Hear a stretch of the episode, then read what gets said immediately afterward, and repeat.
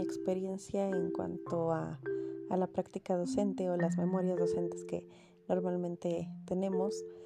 Eh, yo recuerdo que inicialmente todo empezó cuando yo trabajaba en una guardería, estaba de coordinadora de salud y bueno, por falta de personal, de maestras y demás, eh, hubo días que, yo estuve eh, como encargada de sala con los niños.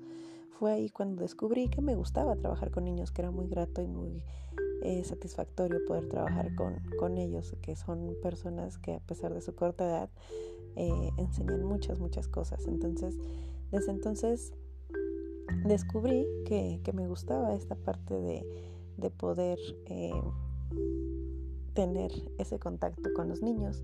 Posteriormente, bueno, ya entré a la universidad y conforme fue pasando los, los cuatrimestres, fui descubriendo que, esto me gusta. Eh, estuvimos en el CAMP, que es el Centro de Atención Múltiple. Yo quedé encantada de, esa escuela, ¿no?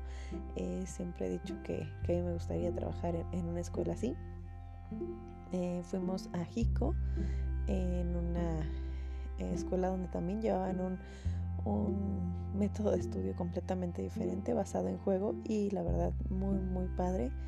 Eh, y fuimos obviamente a escuelas de por aquí cerca de la localidad donde obviamente la, educación si no es completamente tradicionalista eh, todavía tiene partes de.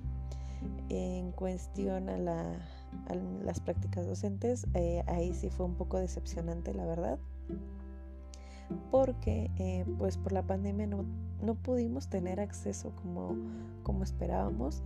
Eh, mis prácticas se fueron en hacer cuadernillos, hacer planeaciones, pero en realidad nunca pude mm, tener ese contacto con, con, niños, con padres de familia, ese acercamiento. Entonces la verdad pues, pues mis prácticas no fueron lo que yo esperaba.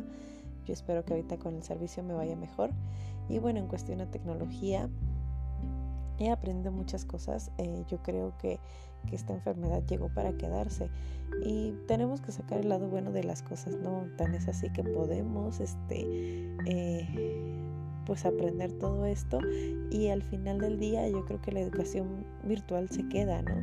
Entonces, el aprender aplicaciones nuevas, cómo hacer infografías, cómo hacer videos, cómo hacer audios como este, la verdad es que...